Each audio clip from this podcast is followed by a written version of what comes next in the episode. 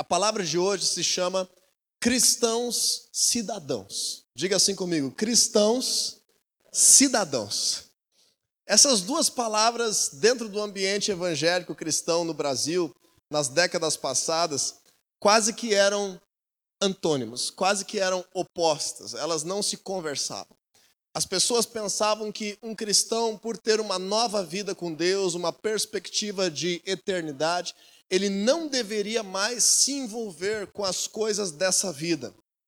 Então, as pessoas acabavam tendo uma demanda de que as igrejas tivessem programação todos os dias, que a igreja tivesse programação em todo o tempo. E as pessoas então acabavam ficando relapsas com o seu trabalho, relapsas com a sua família, relapsas com a sua aparência, relapsas com as suas finanças, em nome de viver uma nova vida cristã que era desconectada da cidadania.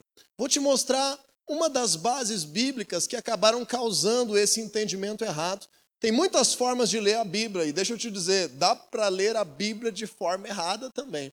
Então nós vamos ler agora João capítulo 17, versículo 16, para entender um pouquinho do motivo, por que, que as pessoas muitas vezes pensam que a religiosidade ou a busca a Deus coletiva por meio da igreja, ou qualquer forma que seja, seja algo desconectado da nossa vida comum, da nossa vida social, da nossa vida cotidiana. Por exemplo, João 17, 16. As palavras do Senhor Jesus estava lá no monte, no jardim do Getsemane, no Monte das Oliveiras, na noite em que ele seria traído e preso para ser crucificado. Esse capítulo 17 é sensacional. Jesus faz a sua última grande oração intercessória e ele ora pelos seus discípulos. E você e eu hoje, se somos cristãos, somos pessoas que querem ser discípulos de Jesus. E sobre nós, Jesus diz o seguinte no versículo 16: Eles não são deste mundo, eles não são do mundo, depende da tua tradução.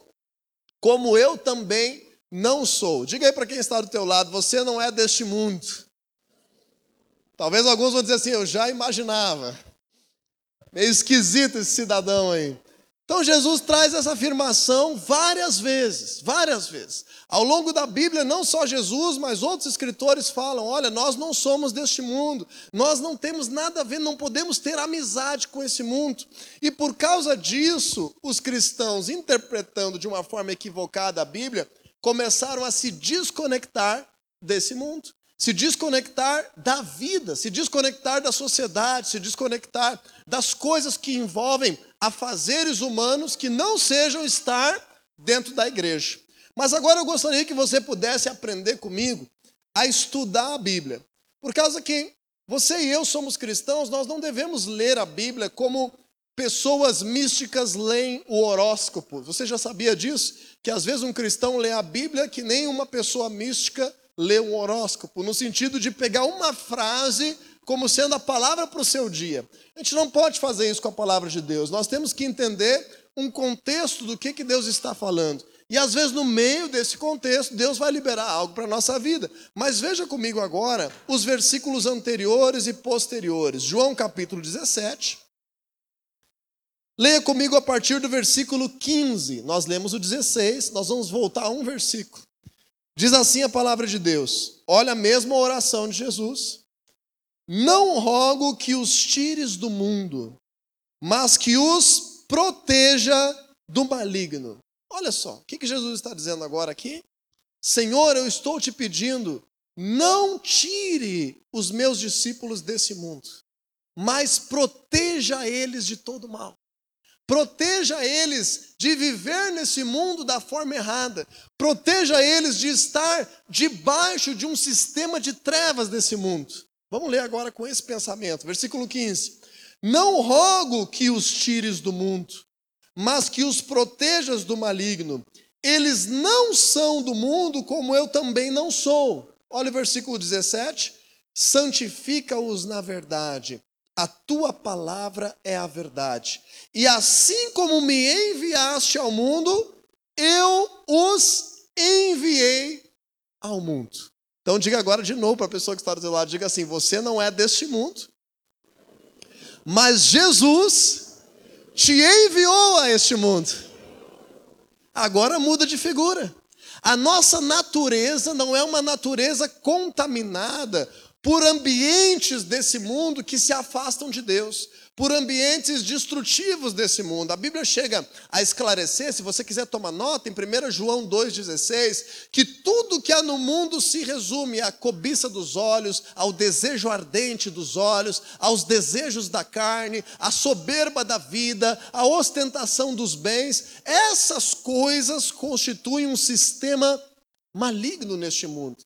E Jesus diz para nós: nós não pertencemos a isso. Nós não fazemos parte dessa forma de viver. Essa não pode ser a nossa cultura. Nós precisamos ser santificados pela palavra de Deus. Nós precisamos ser transformados. O padrão das nossas vidas não é o que a maioria das pessoas diz. O padrão das nossas vidas é o que a palavra de Deus diz.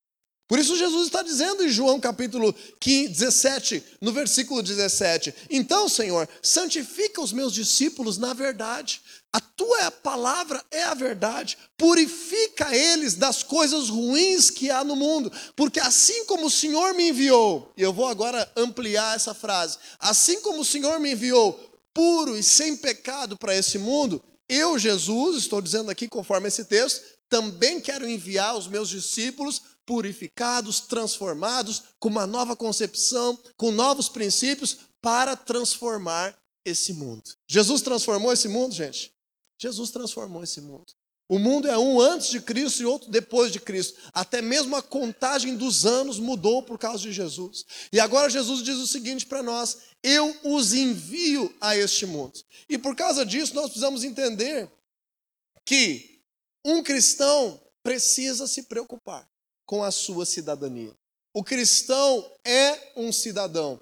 E mais, a cidadania de um cristão deve ser também uma cidadania que reflete a sua vida com Deus, que reflete os seus princípios, que reflete a palavra de Deus. E para entender um pouco melhor isso, eu gostaria de te convidar a abrir mais um versículo da palavra de Deus em direção ao finalzinho, um livro pequeno chamado Filipenses, lá no Novo Testamento, capítulo 1, versículo 27. E eu preciso te dizer o seguinte, que o cristão cidadão, ele preocupa-se com a sua maneira de viver. O cristão cidadão ou cidadão cristão precisa se preocupar com a sua maneira de viver. Em Filipenses capítulo 1, versículo 27, o apóstolo Paulo nos ensina muitas coisas sobre isso.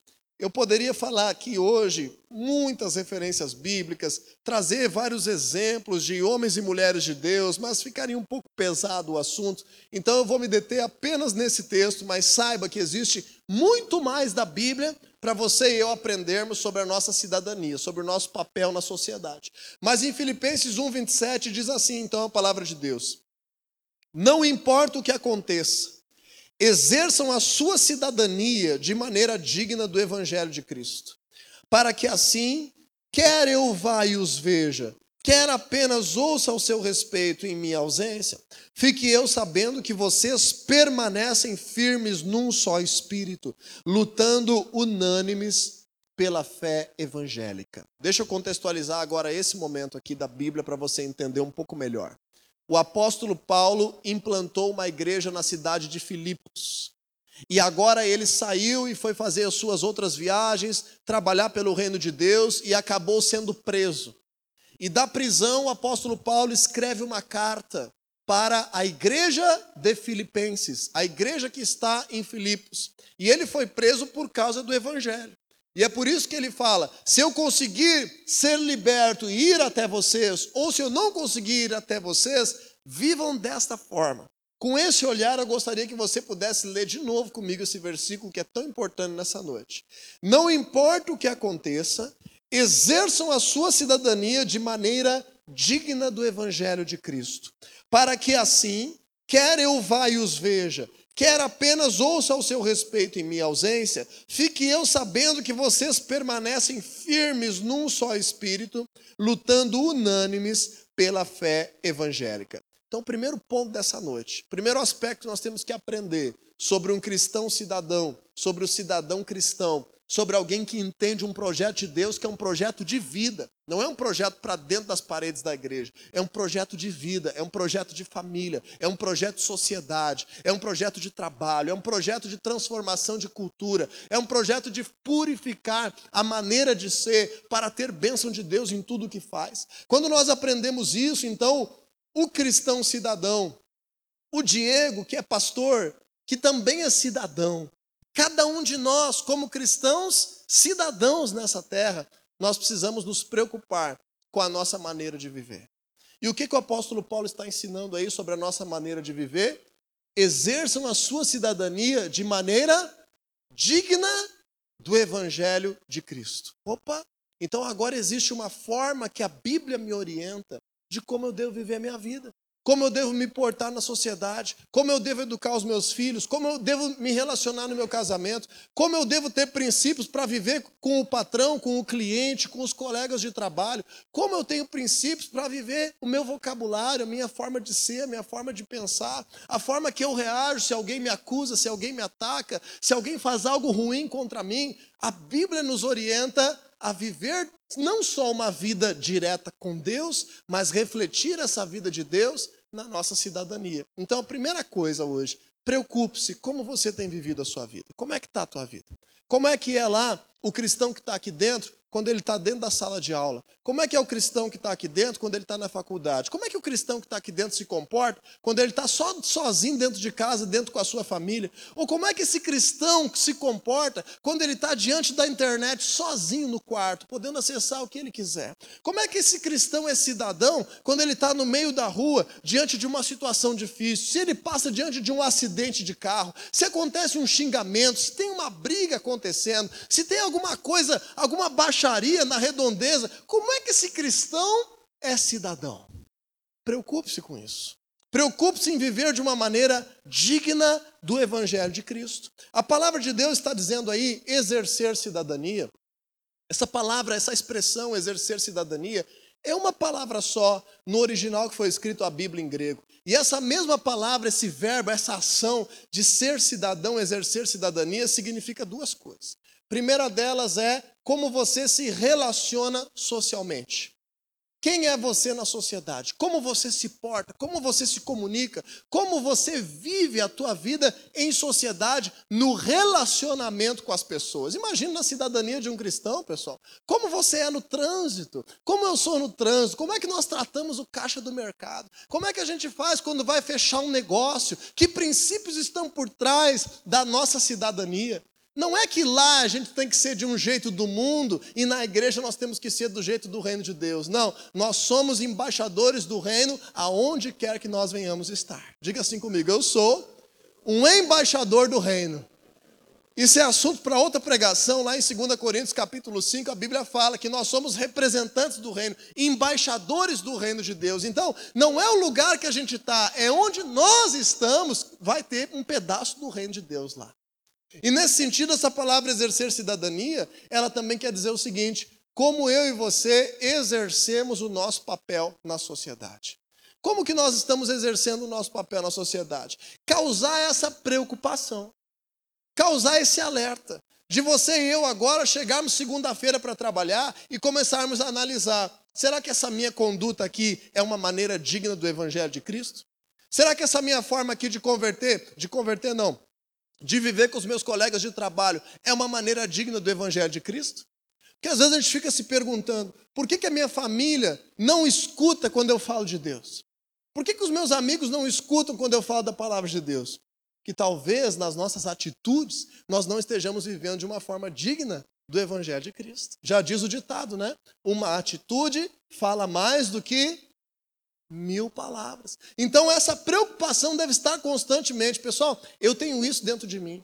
Constantemente, é isso que eu imagino quando a Bíblia fala o seguinte: vocês devem orar continuamente, vocês devem orar sem cessar. Não tem como a gente ficar orando literalmente continuamente, senão a gente não consegue comer, a gente não consegue dormir, a gente não consegue conversar com as pessoas. Agora, você estar sempre em contato com Deus, preocupado em agradar a Deus em tudo que você faz, com qualquer pessoa, em qualquer situação, é algo que nós precisamos nos preocupar.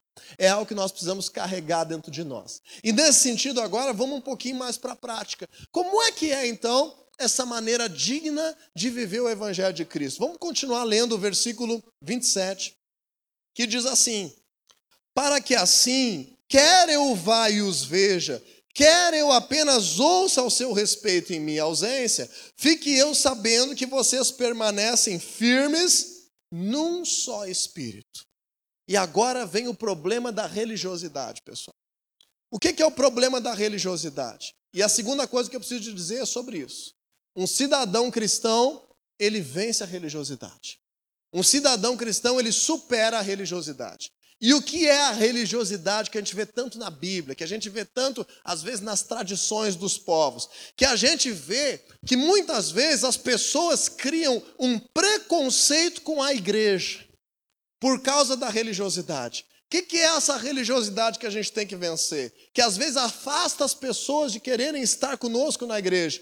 É o fato de nós sermos uma pessoa dentro da igreja, ou diante de um cristão, ou diante de um discipulador, ou diante do meu pai, e sou outra pessoa quando eu estou vivendo a minha cidadania sem estar presente junto com outra pessoa que tem a mesma fé do que eu. Isso é o cidadão cristão vencer a religiosidade. Olha o que, que o apóstolo Paulo está dizendo aqui. Se eu for até vocês, ou se eu não estiver vendo vocês como líder da igreja, eu espero que vocês estejam vivendo de maneira digna do Evangelho de Cristo. Eu espero que vocês estejam firmes. Eu espero que vocês estejam unânimes. Eu espero que vocês estejam em um só espírito. Nós temos um ditado aí que agora saiu de moda, mas há pouco tempo atrás nós tínhamos e-mail aos homens da igreja sobre perseverarmos, sobre sermos pessoas é, inabaláveis nos princípios da palavra de Deus, que nós volta e meia dizíamos um para o outro assim, como é que é, Glenn? Fica firmezinho. Então diz aí pro teu irmão aí, fica firmezinho. Diante da tentação, fica firmezinho. Diante de uma situação que você é pressionado a agir de forma incoerente, lembra desse ditado? Fica firmezinho. Num só espírito, sem envergonhar a palavra de Deus, sem envergonhar o evangelho de Cristo, tenha temor a Deus. Tenha temor. O que é temor, gente? Qual é a diferença de temor e medo?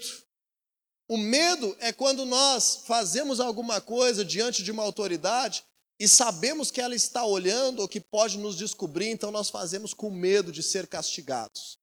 O que é temor? É nós respeitarmos e honrarmos de tal maneira que nós venhamos agir na presença ou na ausência. E sabe o que é o melhor da palavra de Deus? Ele sempre está presente. Se você é um filho de Deus, ele sempre está presente. Aonde você estiver, o seu espírito vai estar contigo. Só que às vezes a gente esquece. E nós acabamos tendo temor muito mais do amigo que está ali nos forçando a uma situação para não perder a amizade, para não perder a piada, para não perder ali o momento que está acontecendo. E aí nós esquecemos que, como cristãos, nós estamos diante da presença de Deus. Então nós sempre temos que escolher quem é que eu vou envergonhar. É o meu Deus que eu estou envergonhando? Ou é um princípio deste mundo que eu quero envergonhar? Eu quero envergonhar tudo aquilo que não vem de Deus nesse mundo. Eu quero que caia por terra. Eu quero que vá embora. Eu quero que não entre na minha casa. Eu quero que não faça parte da minha vida. Quando nós aprendemos isso, o cidadão cristão ele vence a religiosidade, porque ele também preocupa-se em glorificar a Deus em tudo que ele faz. Ele preocupa-se em manter a sua identidade, de lá fora não ser só um cidadão. Ele não é só um cidadão. Lá fora ele é um cristão cidadão. Aqui dentro ele não é só um cristão. Aqui dentro ele é um cristão cidadão. Então, se você quiser dar uma pausa aí, depois a gente vai voltar para Filipenses 1:27. Abra comigo lá 1 Coríntios capítulo 10, versículo 31. Talvez alguns saibam de cor esse texto, já falei algumas vezes aqui, é um texto fundamental da palavra de Deus. 1 Coríntios capítulo 10, versículo 31. Pertinho aí. Nos ensina a nos preocuparmos em glorificar a Deus em tudo que a gente faz. É difícil? É difícil. Precisamos do poder do Espírito Santo para isso? Precisamos. Precisamos orar para nos revestir da presença de Deus para isso? Precisamos. Precisamos ler a palavra de Deus para ter conteúdo todo dia que vai enfrentar coisas que não vêm de Deus? nós precisamos, devemos cultivar um relacionamento com Deus, mas agora e na prática. Diz assim em 1 Coríntios 10, 31. Assim, quer vocês comam, quer bebam, quer façam qualquer outra coisa, façam tudo para a glória de Deus. Olha aqui o que o apóstolo Paulo está dizendo, pessoal. Tem um jeito de comer para a glória de Deus e para a vergonha de Deus. E agora? Tem coisa que você bebe para a glória de Deus e tem coisa que é para a vergonha de Deus. Tem jeito de fazer qualquer coisa nessa vida para a glória de Deus ou para escândalo ou para a vergonha de Deus. A Bíblia está nos ensinando: queira se preocupar em ser um cristão cidadão. Quer você coma, quer você beba, quer você trabalhe, quer você se relacione, seja o que sai da tua boca, seja a forma como que você vê uma situação, seja como é o teu olhar, seja aquilo que você deixa entrar no teu coração, seja a forma que você reage, seja como você planeja, como você sonha, como você trabalha, como você caminha na rua, como você se veste por aí, de qualquer jeito que você viva, faça tudo para a glória de Deus. Isso é ser um cristão cidadão. Antes de ser cidadão, eu quero fazer tudo para a glória de Deus. E Deus me envia neste mundo, então eu vou ser o melhor cidadão que eu posso ser. E com base nisso, nós vamos para a última parte. Um cristão cidadão, e agora eu sei que muitas pessoas não concordam com esse aspecto. Talvez você esteja nos visitando, talvez você esteja começando a conhecer a Deus. Não se assuste com essa expressão, mas ela está na Bíblia e eu preciso te ensinar. Abra o teu coração para crescer nisso. O cristão cidadão, diga assim comigo: o cristão cidadão luta pela fé evangélica. Ai, ai, ai. E aquele ditado que religião, futebol e política não se discute. E aquele ditado que está muito em voga por aí, que respeitar o outro é não falar nada que você acredita, é permitir tudo que aconteça ao teu redor. Isso é antibíblico. Então o apóstolo Paulo completa Filipenses 1, 27, espero que você tenha deixado marcado lá, dizendo o seguinte: Fique eu sabendo que vocês permanecem firmes num só espírito, e agora vamos para a parte final, lutando unânimes pela fé evangélica. O que, que se espera de um cristão cidadão? Que seja um defensor do seu Deus, dos seus princípios e dos seus valores. Gente, para a palavra de Deus chegar até aqui hoje, muitas pessoas deram a sua vida por isso. Muitas pessoas mudaram de cidade por isso. Muitas pessoas abdicaram de muito conforto por causa disso. E nós temos percebido que a nossa geração está vivendo tão confortavelmente o Evangelho que o mal está se criando sorrateiramente por causa do silêncio dos bons. Já dizia Martin Luther King Jr., aquele grande personagem da sociedade americana na luta contra a igualdade racial. Ele dizia assim: O que me preocupa não é a voz dos maus, mas é o silêncio dos bons. E às vezes nós achamos que porque Jesus disse que se der um tapa na tua face, no sentido de uma ofensa, não no sentido de violência. A violência nós temos direito de defesa. Agora, o ataque ofensivo, Jesus disse: deixa, deixa, pode dar outra, não tem problema. Pode dar outra face. Aí nós pensamos assim: um cristão não precisa falar de coisa polêmica. Um cristão não tem que se posicionar. Um cristão tem que permitir que esteja acontecendo mentira dentro da sua casa, sensualidade dentro da sua casa. O cristão pode permitir que lá no seu trabalho tenha corrupção. O cristão não precisa, não tem que se envolver se o seu filho está sendo ensinado coisas que não vêm de Deus. Deixa quieto, siga a paz com todos. Essa é uma outra interpretação equivocada da palavra de Deus. A palavra de Deus está nos ensinando, como um cristão cidadão, lute unanimemente pela defesa da fé evangélica, pela fé da palavra de Deus. Ou seja, ou você acredita na palavra de Deus e sustenta a tua crença onde quer que você esteja, ou você é um hipócrita. Ou você é um religioso, ou você é um falso, que diz uma coisa aqui e quando aperta o sapato lá fora, não é um cristão cidadão, é um cidadão sei lá o quê. Então nós precisamos entender a seriedade da nossa responsabilidade de sermos coerentes com a palavra de Deus, porque senão o mundo não será transformado. A oração é muito importante para transformar o mundo, mas uma oração sem atos de fé não causa diferença na sociedade. Nós precisamos agir de acordo com a nossa fé. Nós precisamos nos portar de acordo com a nossa fé. Quando nós aprendemos sobre isso, vamos de novo no início do versículo. Qual é a primeira frase que o apóstolo Paulo falou aí, gente? Não importa o que aconteça. Então não importa. Ah, mas eu fui injustiçado. Ah, mas o fulano me ofendeu. Ah, mas eu fui desempregado. Ah, mas um parente meu faleceu. Ah, mas agora veio a pandemia. Mas todo mundo está me pressionando. Ah, mas lá no serviço é assim mesmo e nunca mudou. Ah, mas lá na minha casa essa é a tradição. Entendeu? O apóstolo Paulo está dizendo: não importa o que aconteça. Exerça a sua cidadania de maneira digna do Evangelho de Cristo. Esteja firme num só espírito, lutando unânime pela fé evangélica. E eu não gostaria de ser assim uma, uma pregação hoje pesada. Eu gostaria de apenas que você e eu pudéssemos carregar essa preocupação para fora, para tudo aquilo que a gente faz. Porque aqui nesse lugar, todos nós temos o mesmo propósito, todos nós estamos buscando a Deus, todos nós queremos buscar, todos nós queremos orar, todos nós estamos querendo bons conselhos, todos nós temos as melhores intenções. Mas nós estamos diante de uma sociedade que não é não tem, não carrega os princípios de Deus em sua totalidade. Essa semana eu estava participando de um encontro para pastores de toda a nossa nação, somente pastores convidados. Nós estávamos 170 pastores reunidos numa cidade de Minas Gerais, no interior de Minas Gerais, e discutimos algumas coisas sobre as tendências da igreja, sobre os problemas da igreja. E quando me viram lá, pediram para orar por mim. Eu disse: o que será que está acontecendo? Tem alguma coisa errada comigo? E disseram assim: Nós precisamos orar por ti, porque tu é um pastor do Rio Grande do Sul que está aqui.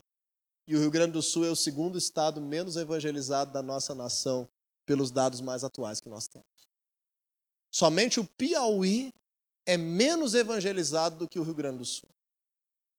O Rio Grande do Sul é o lugar menos evangelizado da nação brasileira hoje. Então, com base nisso, não se não se conforme com o fato de você estar presente numa igreja e conhecendo a palavra de Deus. Queira você cumprir a missão que Jesus nos ordenou, pregar o evangelho a toda criatura, com palavras, com atitudes, com testemunho, com credibilidade, fazer discípulos em todas as nações, mas começando pela nossa cidade. Começando por aquilo que Deus já tem nos confiado, onde Ele tem te colocado. O Senhor tem nos dado um grande desafio. O Rio Grande do Sul é o estado em que está crescendo o secularismo. E o que, que significa o secularismo? São pessoas que, na mesma tendência da Europa, estão cada vez mais sem religião, negando a Deus, negando a busca a Deus. Nós estamos vindo de um tempo passado em que todas as pessoas, as famílias, se encontravam na sua, no seu momento religioso. E agora existe na Europa e também por causa das nossas raízes aqui no Rio Grande do Sul, colonizadas por muita influência europeia, um crescimento do secularismo.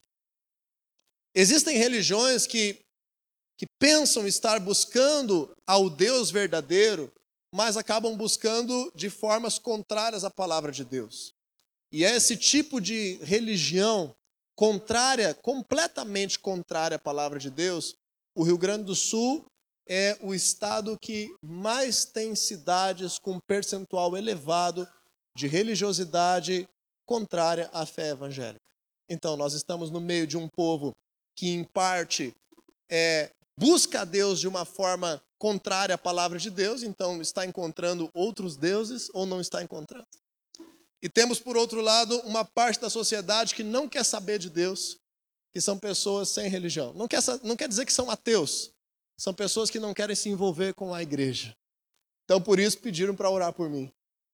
E lá eu consegui compreender o quanto que o evangelho está crescendo e florescendo na nossa nação e o quanto de desafio e trabalho nós temos pela frente aqui no nosso estado.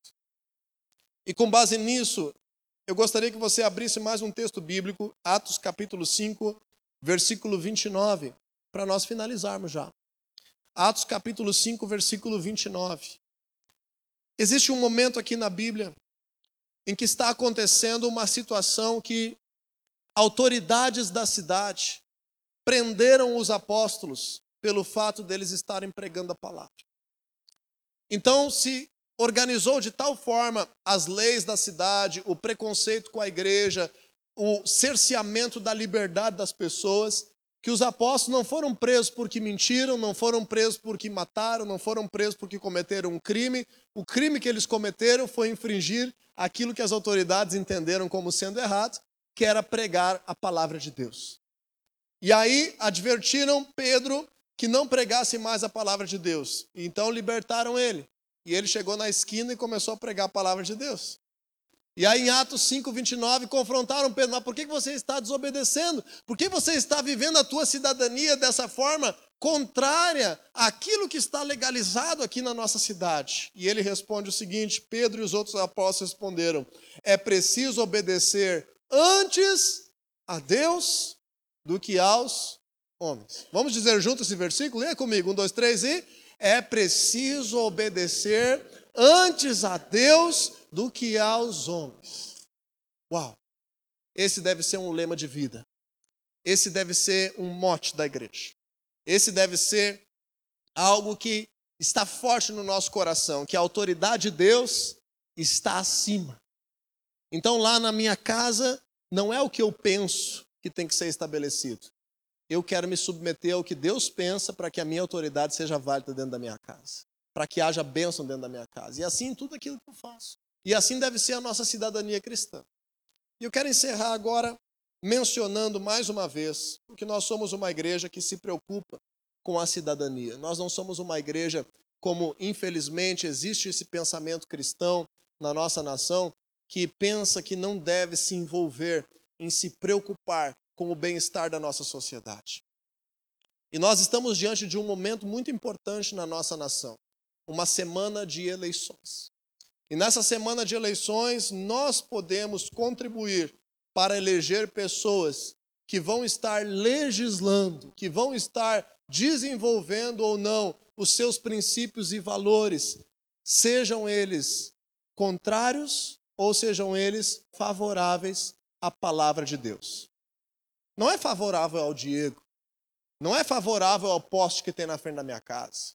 Não é favorável à, bitola do cano que passa no meu esgoto. É favorável ou não à palavra de Deus. A fé evangélica. A luta pela fé evangélica, eu quero trazer esse alerta hoje aqui, ela também é representada pelo nosso voto. Em Filipenses 1, 27, quando está dizendo lute pela fé evangélica, é lutar pela fé evangélica quando alguém fala, por exemplo, mal do Senhor Jesus na tua frente. Uma vez eu tive uma situação bem desagradável. Eu era gerente de uma empresa. E o diretor da empresa, na frente de todos os meus supervisores, zombou da minha fé. E aquela vez foi uma vez que eu tive que agir rapidamente e de uma forma muito posicionada em defesa da minha fé, colocando o meu emprego em perigo. Inclusive, eu disse: olha, se a minha fé não é bem-vinda aqui nesse lugar, eu também não sou bem-vindo aqui nesse lugar. Estou me demitindo agora mesmo. Pode me dar o meu aviso aí. Então, eu quero que você entenda a grandeza da defesa pela fé evangélica, representada no teu círculo de amigos, quando você concorda em estar no meio de um ambiente que só se fala é, sobre promiscuidade, que só se fala sobre relacionamentos extraconjugais, relacionamentos impuros, que só se fala sobre uma forma vulgar de ver a vida. Cuidado, jovens, adolescentes. Aí. Cuidado, defenda a fé evangélica e você terá bênção sobre o resto da sua história. Você que é um trabalhador, você que é um prestador de serviço, preocupe-se em obedecer a Deus antes que os homens. Perca um cliente, mas não perca a tua fé. Eu me lembro que no meio daquele processo, alguns dias depois, o diretor da empresa que eu trabalhava me pediu perdão. E jamais voltaria a desrespeitar aquilo que, que eu cria. E começou a me respeitar de uma forma nova e me admitiu novamente. E depois, inclusive, pediu oração para mim, por coisas que ele estava passando. Então, às vezes, no momento, a gente pensa em alguns riscos que acontecem quando nós defendemos a fé evangélica, mas o que eu estou te dizendo é o seguinte: a vida cristã não é uma vida natural, ela é uma vida sobrenatural.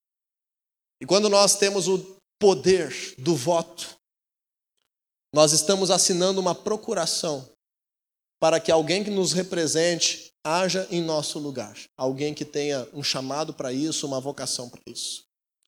E entendendo isso, pessoal, eu quero trazer hoje aqui duas considerações. A primeira delas é que a palavra de Deus nos ensina muitas coisas sobre como nós devemos votar, como nós devemos escolher os nossos representantes. E para isso nós vamos ter um evento aqui na terça-feira, às 8 horas da noite, agora na terça-feira, que eu gostaria de contar com a presença de todos vocês, para que nós venhamos estar numa reunião falando sobre princípios de como um cristão deve se posicionar. Depois nós vamos anunciar mais algumas coisas que nós teremos nessa reunião, mas vai ser um dia focado para isso. Mas em segundo lugar, eu gostaria de trazer um alerta. Estive jantando frente a frente nessa semana com um dos maiores pastores do mundo, na minha frente. Deus me deu a graça de estar na frente dele. E conversando com ele sobre esse cenário político, ele me disse algo que me impressionou, que é o seguinte: é preocupante a necessidade que a igreja está tendo de se posicionar politicamente. Então te digo, é necessário que a igreja se posicione politicamente, é necessário que os cristãos se posicionem politicamente.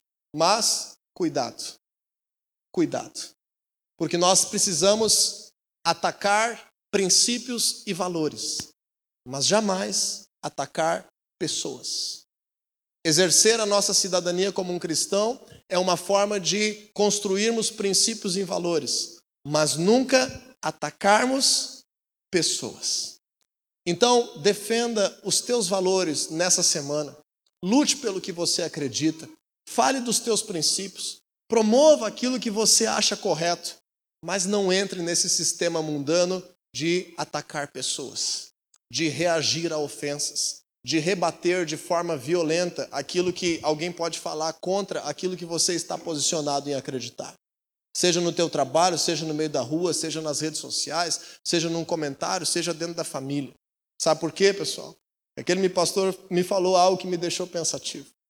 Ele disse o seguinte: a polarização é tão nítida na nação que a igreja teve que se posicionar recentemente politicamente, teve que falar mais sobre o assunto. Só que isso está causando, de alguma forma, dependendo da forma como é abordado, uma repulsa, um trauma, um afastamento de pessoas que nesse momento não entendem política da mesma forma que a igreja entende. E essas pessoas estão ficando vacinadas contra a igreja. E assim nós estamos falando de milhares de jovens nas universidades, nós estamos falando de muitas pessoas que tiveram trajetórias políticas que hoje a igreja tem se posicionado contra, mas essas pessoas também são almas preciosas para o Senhor Jesus. A igreja não quer salvar os cristãos conservadores, a igreja quer salvar o Brasil. Nós não queremos converter a parte a parte conservadora de Viamão. Nós queremos converter toda a cidade. Nós queremos alcançar não aqueles que concordam politicamente conosco na nossa família. Nós queremos evangelizar toda a nossa família.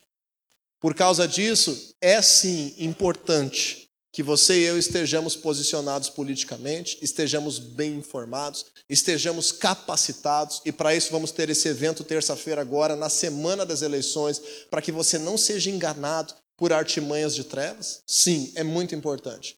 Mas eu te digo, cuidado, exerça a tua cidadania de uma forma cristã, de uma forma digna da fé evangélica, porque em nome de Jesus, Assim como muitas práticas imorais, por exemplo, na sexualidade, por exemplo, no vocabulário, por exemplo, na forma de se vestir, são transformadas quando alguém se converte, os princípios políticos também são transformados quando alguém se converte. Mas se nós brigarmos com pessoas, ao invés de brigarmos por princípios, essa pessoa dificilmente vai receber Jesus. Porque os cristãos brigaram com ela. Então entenda isso e faça a tua parte nessa semana de forma consciente. Lute pela fé evangélica, amando o teu próximo como a ti mesmo. Sejamos cristãos cidadãos, preocupados em trazer a glória de Deus para essa terra.